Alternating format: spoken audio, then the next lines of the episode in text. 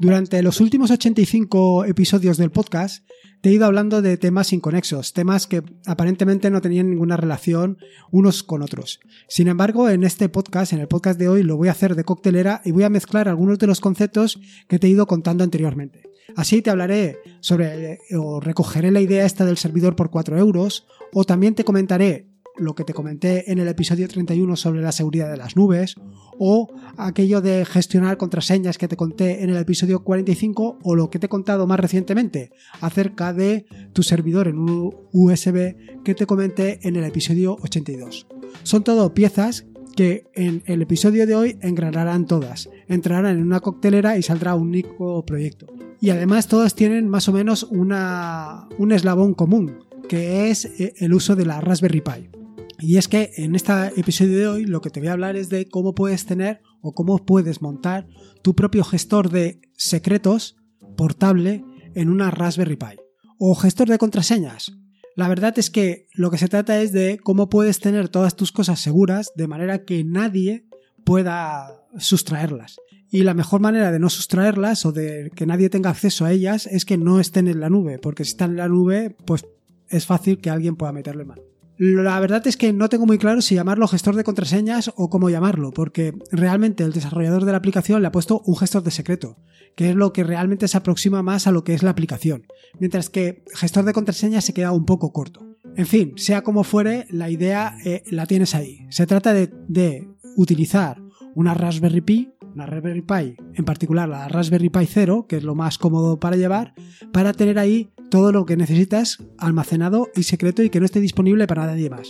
Es decir, llevar la privacidad al más alto nivel.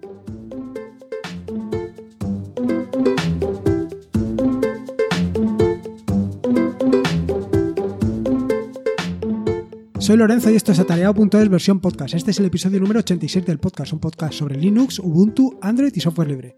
Aquí encontrarás desde cómo ser más productivo en el escritorio, montar un servidor de páginas web en un VPS, hasta cómo convertir tu casa en un hogar inteligente. Vamos, cualquier cosa que quieras hacer con Linux seguro que la encontrarás aquí. Antes de embarcarte en esta nueva aventura para tener todos tus secretos más personales en un archivo o en un dispositivo alejado de la nube, quiero contarte, como hago todos los jueves, qué es lo que he publicado esta semana y qué aplicaciones eh, estoy trabajando en ellas o intermediando. Lo primero es sobre eh, la serie de artículos que llevo entre manos de procesos en segundo plano. Sí, hace algún tiempo, hace dos o tres semanas, empecé a escribir cómo podías utilizar No App para eh, desacoplar un proceso de la terminal en la que lo has lanzado, pero poco a poco he ido publicando más artículos y sobre todo para eso de gestionar procesos en segundo plano, cómo llevarlo al segundo plano, cómo traértelo, cómo matar una aplicación que esté trabajando en segundo plano, en fin, cómo hacer todas estas operaciones básicas. En este caso te voy a hablar en particular de Temux, que es una aplicación que va un poco más allá de desacoplar simplemente un proceso de la terminal en la que lo estás ejecutando. Se trata de hacer más cosas. Y es que Temux te permite hacer un multiplexado terminal, de manera que en una misma ventana puedes tener 3, 4, 5 o todas las, los terminales que quieras manejar de una sola vez. ¿Qué quiere decir esto? Que además te permite o tienes la ventaja de que eh, puedes eh, escribiendo en una solo en un solo terminal escribirlo en todos.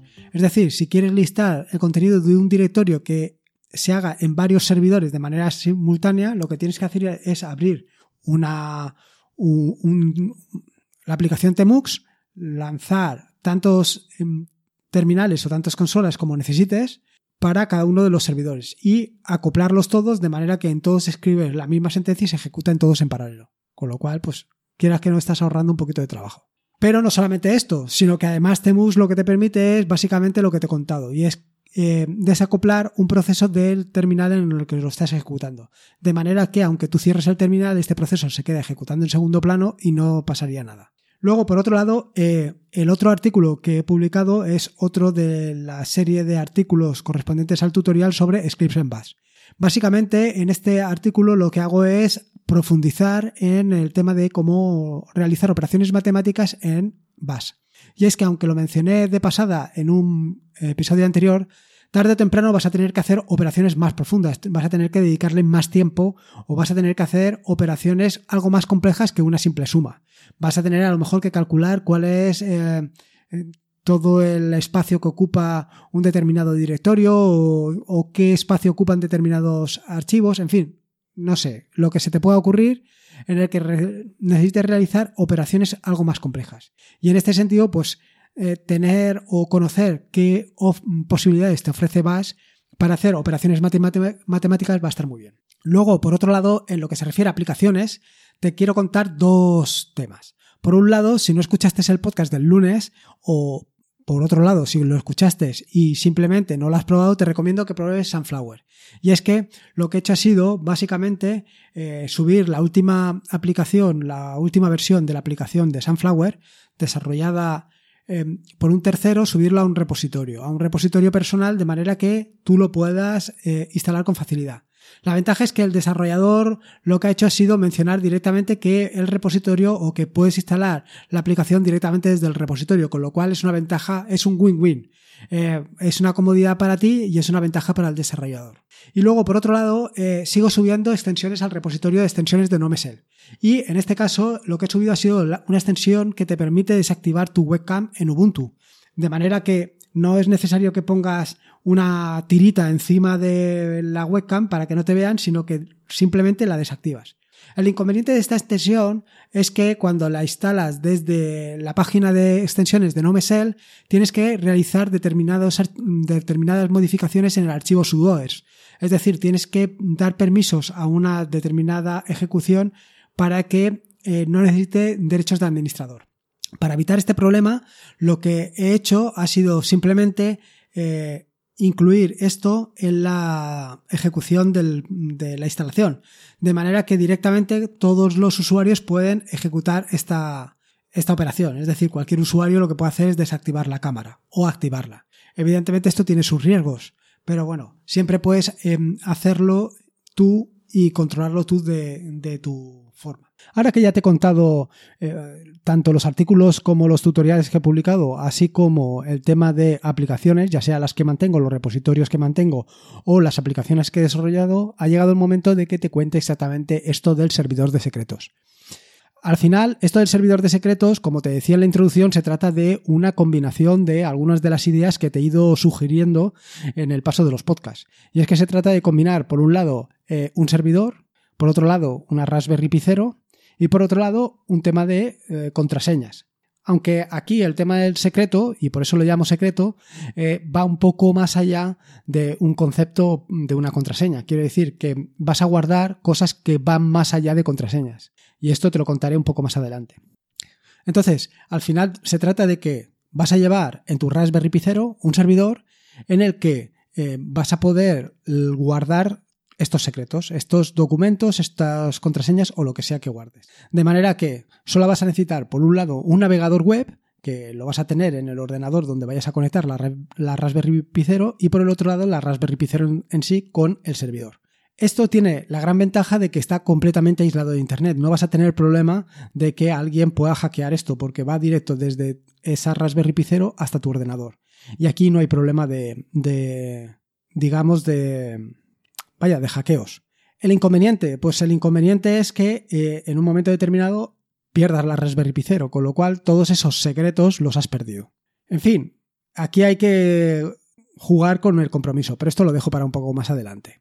Ahora que ya te he contado un poco el concepto general, indicarte que se trata de, eh, qué se trata este servidor. Este servidor es un gestor de secretos, como te he comentado, desarrollado en Go y que te permite leer y escribir eh, registros cifrados de manera que un cliente que está desarrollado en HTML5 y JavaScript pueda leerlos. Este cliente, como te he dicho anteriormente, va a funcionar sobre cualquier navegador web. Los registros son generados, cifrados y descifrados siempre en el lado del cliente, siempre en tu ordenador, siempre en tu navegador web. ¿Esto qué, pasa o qué ventaja em, supone? Pues supone la ventaja de que va a ir ya cifrado desde el cliente directamente hasta el servidor de, contraseñas cifradas. Con lo cual, tampoco en el viaje hay problema de que alguien lo intente snifar. O sea, ese problema también lo obvias. En fin, que como ves es una solución muy robusta. Robusta siempre y cuando, como te he dicho anteriormente, no pierdas la Raspberry Pi 0. Dicho esto, ¿qué es un secreto? ¿En qué consiste esto? ¿Y por qué no hablas de contraseñas? Te puedes preguntar. Bueno, te estoy hablando de secretos porque, como te decía, en un secreto, un secreto, digamos, es un almacén de otras cosas.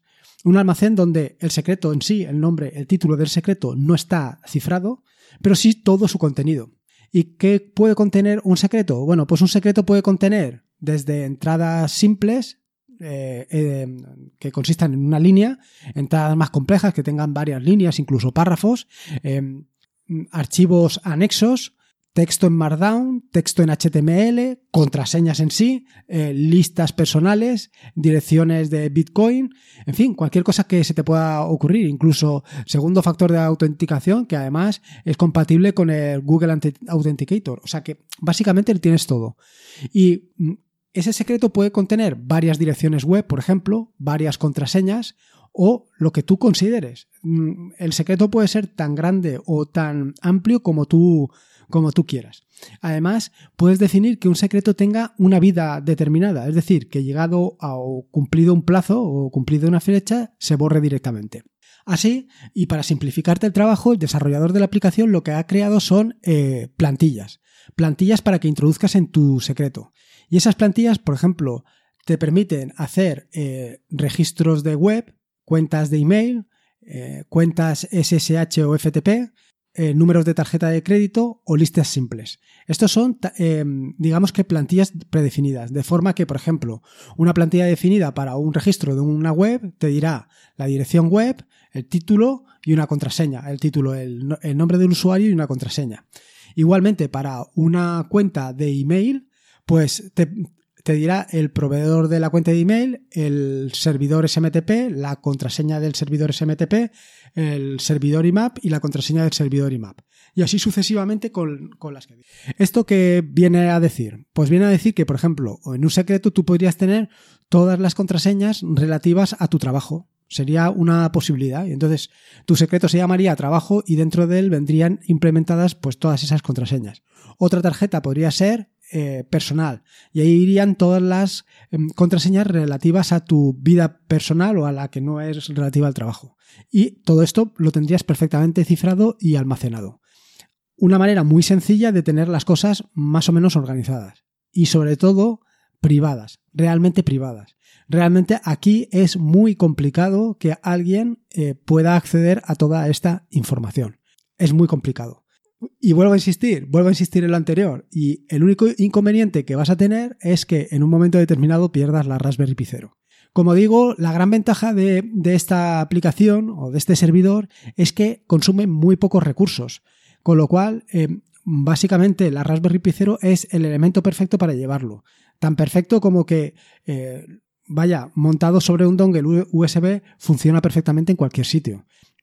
Así que, como ves, eh, combinando todos los conceptos que he comentado anteriormente o en episodios anteriores, tanto el servidor de 4 euros como el tema de la seguridad en las nubes, el gestionar contraseñas y el servidor en un USB, combinando todo esto, surge esto, un servidor de secretos portable y portable en un USB. O sea, fantástico.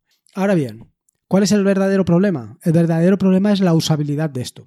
Y es que, claro, cuando tú necesites eh, recuperar una contraseña, pues vas a tener que conectar tu dongle USB, tu dispositivo USB, lo vas a tener que conectar al ordenador. Si es que no lo tienes conectado, vas a tener que conectar al servidor, registrarte, abrirlo, buscar dónde está la contraseña, sacar la contraseña y meterla o introducirla donde la quieras introducir.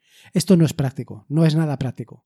Y aquí me remito a lo que siempre vengo a decir en, eh, cuando surge todo este tema de la privacidad y todas estas cosas. Y es que, evidentemente, eh, aquí, como en todo, hay un compromiso entre la seguridad y la usabilidad. Eh, muchas veces mm, tenemos que tener en cuenta o tenemos que pensar exactamente para qué queremos hacer las cosas. Quiero decir, no tiene ningún sentido que guarde yo las contraseñas de cosas que son banales directamente mediante este sistema, porque es realmente complicado. Algo que voy a utilizar todos los días no puede estar ahí, o por lo menos no debe de estar ahí. Y en este sentido, pues a lo mejor conviene que determinadas contraseñas o determinados secretos estén directamente en una nube pública y otros ahí. Y así conseguiremos realmente llegar a un compromiso entre lo que realmente tiene que ser o tiene que estar eh, seguro y lo que no tiene que estarlo o lo que no hay problema que se pierda. Así, por ejemplo, la contraseña de acceso a un servicio, el que sea, que no tiene ningún compromiso ni siquiera económico ni siquiera social, realmente tiene que estar ahí. Esto lo cuento y al igual que lo cuento para el tema de las contraseñas o para el tema de los secretos, como viene en este capítulo, también te lo puedo decir para cualquier otra cosa que quieras o que puedas imaginar.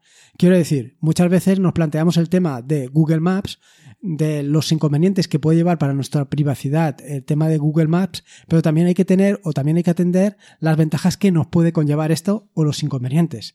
Y es que, claro, evidentemente, si estás aprovechando Google Maps para el tema del tráfico, esa ventaja hoy por hoy no te la puede dar nadie. Tienes que ver ahí exactamente qué es lo que estás dando y lo que estás recibiendo. En fin, que me estoy enrollando como una persiana y yo quería hablar de mi tema o del tema este del, de la memoria USB portátil o del servidor de secretos portátil. Espero que te sea de utilidad. Desde luego yo te lo recomiendo muy mucho, sobre todo si lo que quieres es mantener eh, tus datos completamente a salvo. Y completamente a salvo, la única manera es que no toquen Internet, porque si hay algo que no quieres que se sepa, lo que está claro es que no lo tienes que hacer, porque si no, tarde o temprano lo sabrán. En fin, que me enrollo como las persianas. Eh, recordarte que en las notas del podcast que encontrarás en atareado.es están todas las todos los comentarios que he hecho, los enlaces eh, de las aplicaciones, etcétera, etcétera. Puedes pasarte por atareado.es y dejarme tu opinión ah, sobre el podcast, ideas, sugerencias o cualquier cosa. Yo, en la medida de lo posible, trataré de llevarlo a cabo y de, y de vaya, y de ponerlo en marcha, si es posible. También recordarte el tema este de, de las extensiones para Linux Mint. Sé que Mosquetero Web ha iniciado una campaña para ver si, si me pongo con el tema de las extensiones. Yo creo que sí, yo creo que eh, voy a instalar ahora el servidor de Linux Mint, el servidor, perdón, eh, la distribución Linux Mint eh, con, con, escritorio Cinnamon en mi equipo y voy a ver eh, lo complicado que puede llegar a ser. Creo que hice una ya en su momento y ya veremos. En fin, que me rollo otra vez. Si tienes alguna idea para una aplicación, script, sugerencia, etcétera, etcétera, déjamela en atareado.es. Recordarte que este es un podcast eh, asociado a la red de podcast de sospechosos habituales, que te puedes suscribir a esta red de podcast, te puedes suscribir al feed en feedpress.me barra sospechosos habituales. Y por último, recordarte, como te digo siempre, que la vida son dos días y uno ya ha pasado. Así que disfruta como si no hubiera mañana y si puede ser con Linux, mejor que mejor. Me quedo aquí escribiendo un nuevo artículo y ya nos escuchamos el próximo lunes. Un saludo.